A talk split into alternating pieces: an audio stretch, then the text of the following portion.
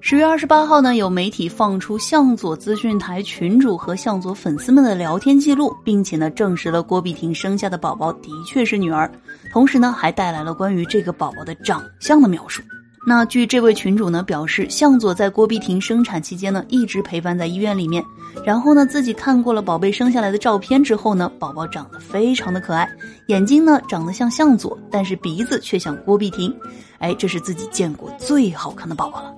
那这个宝宝长大之后呢，应该是美人无疑了。那大家都知道啊，这个郭碧婷呢有着漂亮的美人鼻子，而向佐的眼神呢非常的犀利，有一种深邃而又有力量的感觉。那么如果照这位看过照片的群主所说的，那这个宝宝呢的确是整合了父母最好的基础，哎，到时候必然是女大十八变，越变越好看，对不对？